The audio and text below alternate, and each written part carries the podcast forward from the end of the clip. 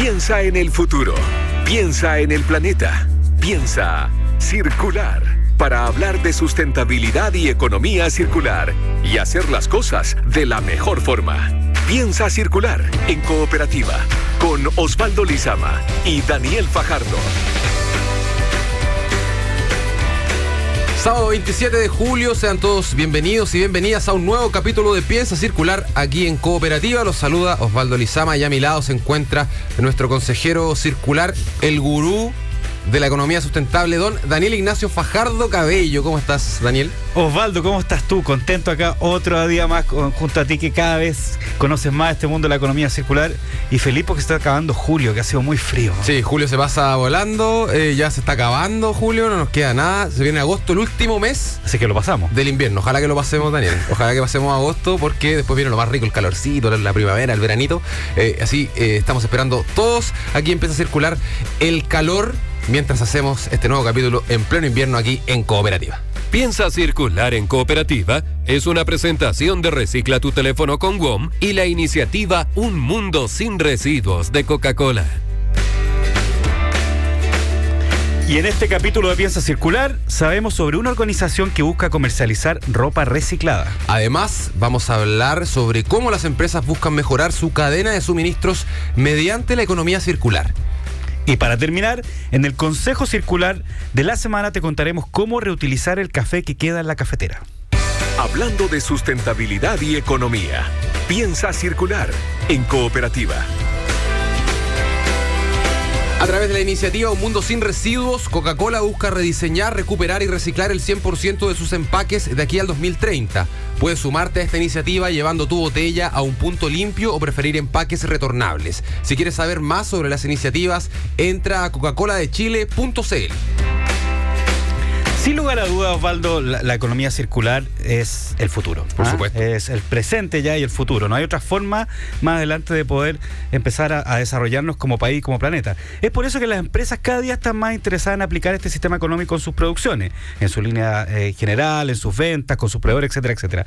Al parecer, esto está trayendo buenos resultados. Para conversar del tema, estamos con un amigo de la casa, ya segunda vez que viene, don Diego Gilini, director ejecutivo de retail de Accenture Chile. Buenos días, Diego. ¿Cómo estás? Diego? Bienvenido. Muchas gracias, buen día, un gusto estar de vuelta. Primero, ¿desde cuándo hay, interés en la economía circular en general en la empresa? Realmente este es un es un, principio y una forma de trabajo que tiene 20 años de estudio, o sea, realmente ha sido ha nacido hace 20 años, pero la verdad que está tomando relevancia, importancia y realmente está tomando impacto en las empresas de los últimos 5 años aproximadamente. Y aquí me imagino que hay una proyección también, eh, ¿cuánto estiman ustedes que puede durar el proceso de adaptación eh, a, los, sistemas sustentables? de, producción? Realmente es, es una pregunta compleja y depende de la diferente madurez y depende mucho de la adopción del liderazgo de las empresas, pero la realidad es que esto en la próxima década va a tener que ser uno de los indicadores más importantes para cada una de las empresas y mucho eh, relacionado con las empresas de producción de su economía y cómo se presentan a la sociedad. Así que vamos a ver muy buenas cosas en los próximos 10 años.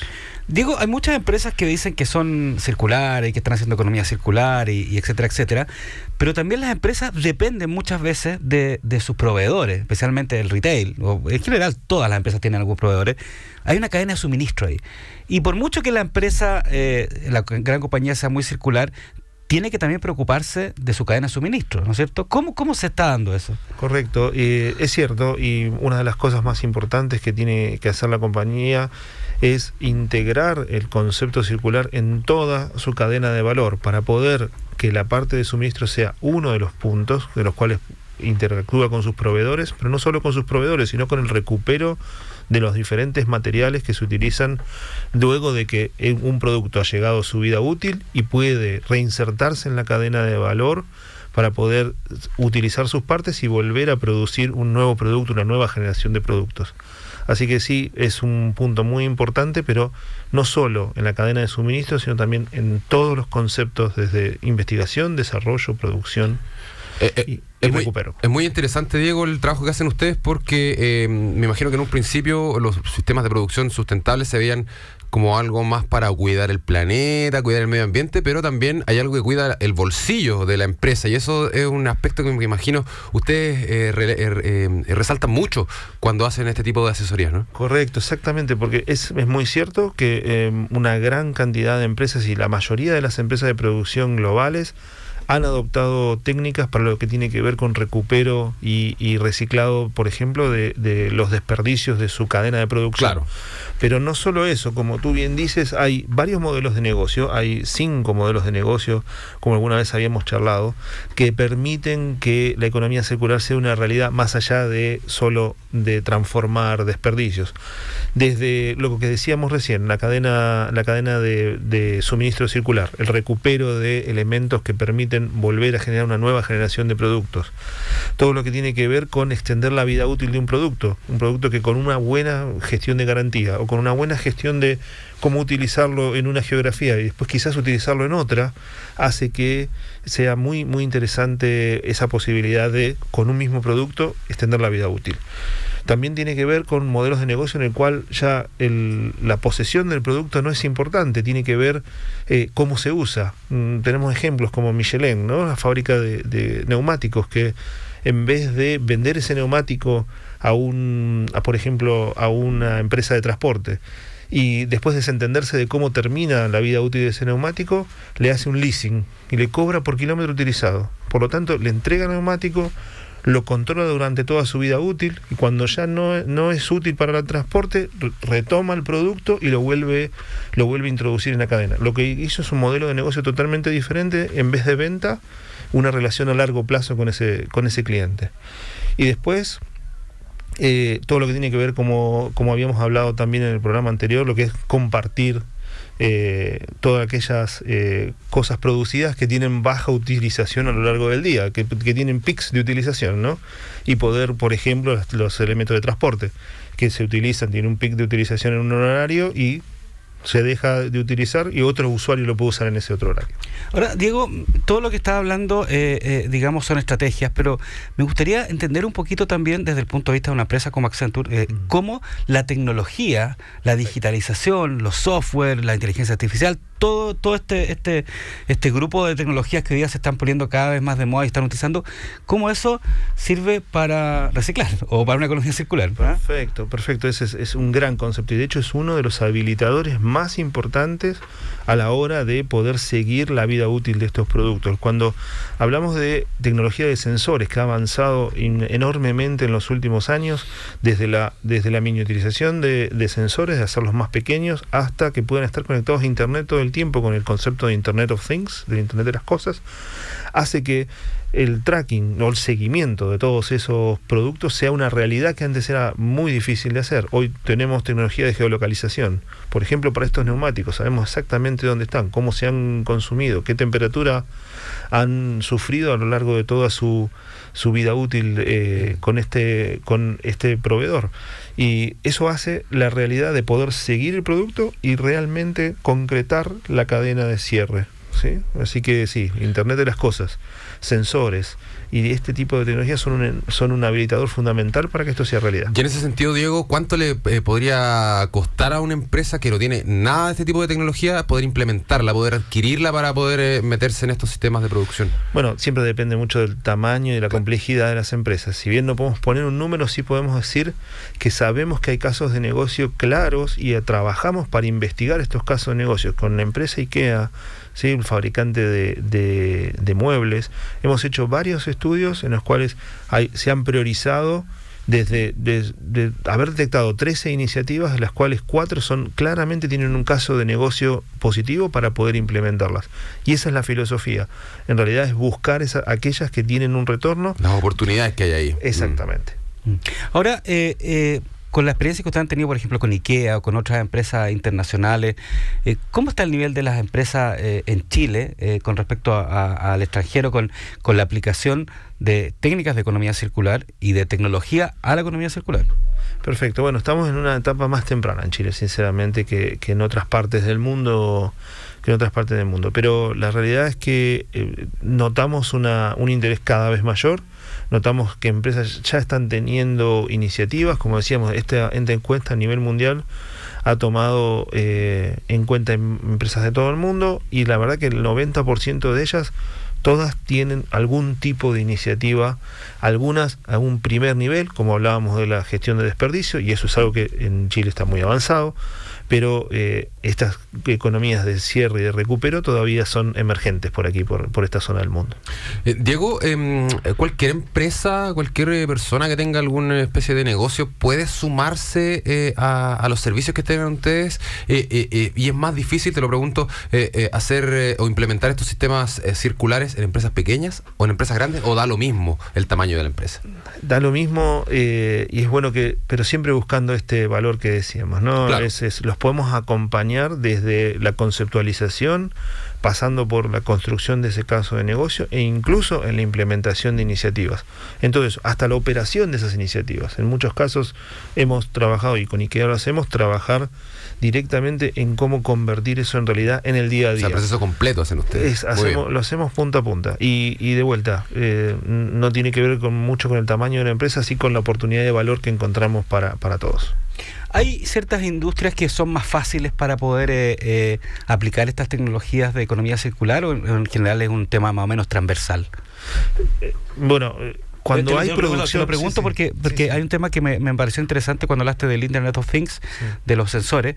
Eh, me imagino que hay empresas que tienen un producto que es mucho más fácil craquearlo, ir a hacer una trazabilidad y otras no tanto, digamos, ¿no? Correcto, es, es cierto, la verdad que cualquier empresa que tiene una producción de, de elementos que tienen una vida útil un, un poco extensa es mucho más real. Por ejemplo, la gente de Apple con, con iPhone que está recuperando iPhones de, de generaciones anteriores que no son de valor quizás no- en los mercados más grandes, pero sí son una novedad y interesante en otros mercados del mundo. Y simplemente hacen una reconversión rápida y, un, y una reutilización de ese, de ese mismo aparato en otra parte del mundo. Pero de vuelta, eh, sí en general tiene que ver con elementos que tengan una producción masiva y una vida útil un poquito más amplia. ¿no? Y en ese sentido la alimentación me imagino que está dentro de los más complejos, ¿no? La, la industria de la alimentación en general. Si bien la industria de alimentación, correcto, está, es, es, es la más difícil en, en, en este, en este sentido, pero no, no deja de haber oportunidades Claro. en todo lo que tiene que ver con reciclado y recuperación. Una ¿no? industria que además tiene muchos desechos. eh, sí. Exactamente, exactamente. Toda la parte que tiene que ver con, con exactamente con tratamiento de desechos y con el cierre de la cadena ya no para re- reutilizar, sino para para, para otro tipo Ya para de- desechar o para procesar eso, esa- correctamente ese tipo de- hay, hay oportunidades. Excelente. Eh, Diego, eh, ustedes acá en Chile, eh, ¿cuántas empresas más o menos eh, eh, reciben asesoría de ustedes en la actualidad, no a nivel histórico? Eh, ¿Y a cuánto apuntan crecer de aquí a un año más, por ejemplo? Porque tú lo decías, hace 20 años se habla de este tema, pero en los próximos 10 años el tema va a explotar y va a crecer muchísimo más. Seguro. Si, si hablamos en forma genérica, Accenture hoy trabaja mm, aproximadamente con 45-50 empresas de primera línea en, Chile, donde hacemos muchos tipos de asesoría. Este es uno de ellos. ¿sí?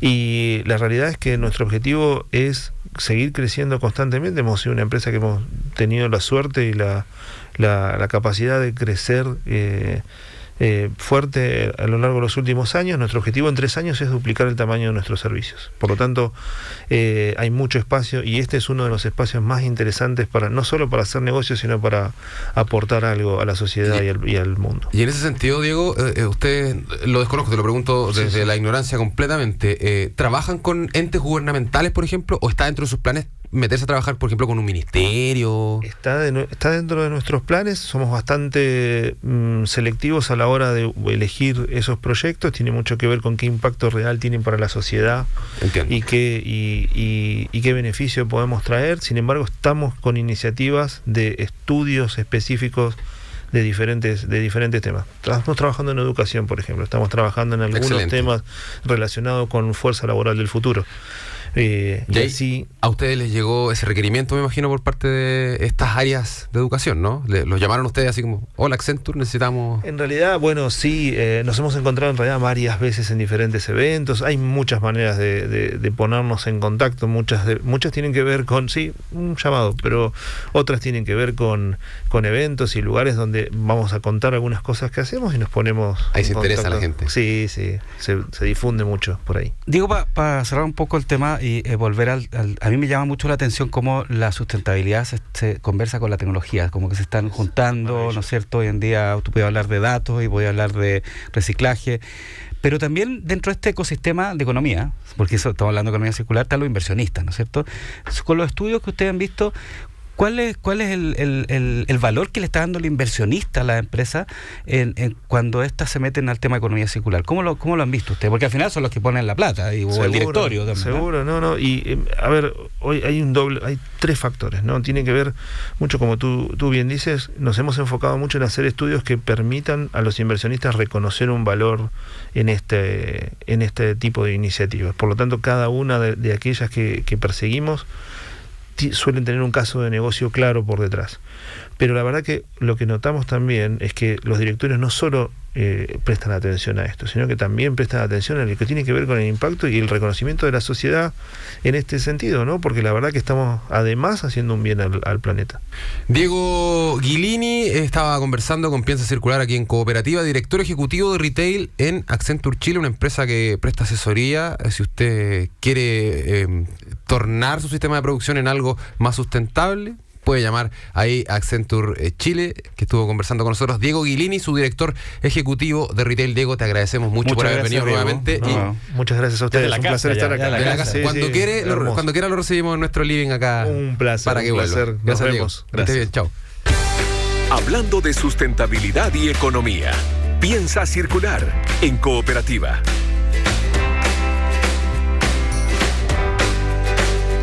Que recicles tu forma de pensar nos importa. Trae tus celulares, tablets y cables a los puntos de reciclaje WOM y puntos limpios Sodimac. No estás solo. WOM, nadie te da más.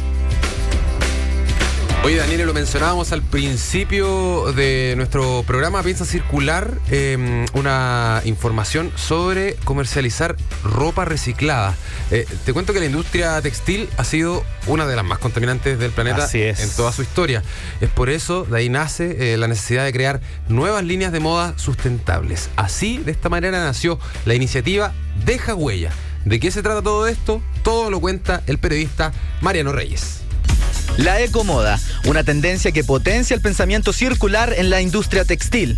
¿Pero en qué consiste? Básicamente reutilizar las prendas que ya no se usan para crear nuevos accesorios de vestuario. Bajo esta idea, la Fundación Trabajo para un Hermano agrupó a 10 mujeres emprendedoras, jefas de hogar con un promedio de edad de 50 años y pertenecientes al 60% más vulnerable de la población. Todo con el fin de crear el proyecto Deja Huella. En este se recicla el material de jeans para crear nuevas prendas y accesorios del hogar. Tania Melo, la directora de la fundación, nos comenta de qué se trata este dedicado trabajo. Trabajamos un año con una diseñadora, Andrea Concha, que la que les enseñó cómo se trabajaba el reciclado en jeans. En su mayoría son el sustento de su hogar, son jefas de hogar todas. Los jeans son desarmados completamente, se aprovecha todo, desde los botones, los cierres, todo. Y se confeccionan productos, eh, carteras, bolsos, joyas, cojines, hay una infinidad de productos que confeccionan, pero lo que tienen en, en diferente es que tienen muy buen diseño A poco más de un año de que se haya creado esta organización, las trabajadoras han creado un grupo humano y productivo. Muchas han dejado su emprendimiento de lado para aportar a esta nueva oportunidad de negocio que pronto comenzarán a comercializar.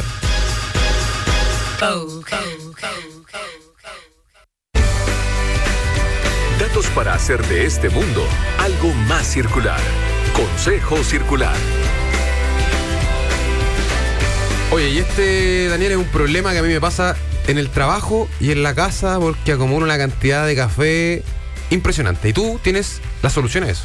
Así es, o sea, café de cafetera. Eso Claro, estamos hablando. pues, sí, yo café. también, yo soy fanático del café. Me encanta. Como periodista nosotros nos tomamos mucho café. Mucho café, como cuatro Y tazas de la y mañana. siempre queda el restito del café cuando uno se hace la cafetera Claro. o cuando se hace esta máquina. Esa, esa, esa, Esa como arenilla mojada. eso es lo mejor y es el consejo de esta semana. Es muy buen abono para las plantas. Mira. Sí, tú lo podías ocupar, buen abono por, de, varias, de varias formas. Primero tiene mucho nitrógeno. Mm. Como es granulado, no tienes que compostarlo casi porque ya está granulado. Eh, y además el mismo granulado permite que el agua se filtre y que además quede un poco, que se absorba un poco. O sea, es lo ideal para las plantas. Ahora, eh, ¿cómo, ¿cómo utilizarlo? Por lo general, lo, lo ideal es, es juntar este café en alguna parte, ojalá que esté seco. Eh, si no está seco no importa, pero ojalá que esté seco. Y eh, tirarlo con una capita en el macetero de las plantas. O sea, encimita del, del Exacto, macetero. o de no mezclarlo con la tierra. No, Ya. encimita o mezclarlo con la tierra una vez que quieres construir abono, ya un poco más de abono, lo mezclas con tierra de hoja, con otras cosas y lo mezclas. Pero basta con que pongas una capita encima de las plantas, ya sean las del planta interior como exterior, y eso va a servir eh, mucho para el abono. Además, eh, en, en no tan grandes cantidades también les gusta a, los- a las lombrices californianas, estas que hacen el compost también, y también eh, te permite evitar ciertos bichos que son indeseables para las plantas como las babosas, los caracoles. O sea, tiene un montón de cosas ese café. Excelente. O sea, ahora podemos cuidar las plantitas de acá de la radio, al menos con el café que nos sobra. Así es. Sí, vamos a ir a cuidarlas entonces. Ya. Oye, de esta manera llegamos al final de este capítulo de Piensa Circular en Cooperativa. Agradecemos eh, su sintonía, por supuesto. También agradecemos a Mariano Reyes en la producción y a Mario Díaz en el sonido digital. No olvide que hay más contenido en piensacircular.com y en cooperativa.cl. Ya viene Agenda Calidad con Gonzalo Araya. No se despegue de Cooperativa. Chao, Osvaldo, nos vemos. Fueron los temas de sustentabilidad y economía circular que hacen girar el planeta. Piensa circular. Una presentación de Recicla tu teléfono con WOM y la iniciativa Un Mundo sin Residuos de Coca-Cola.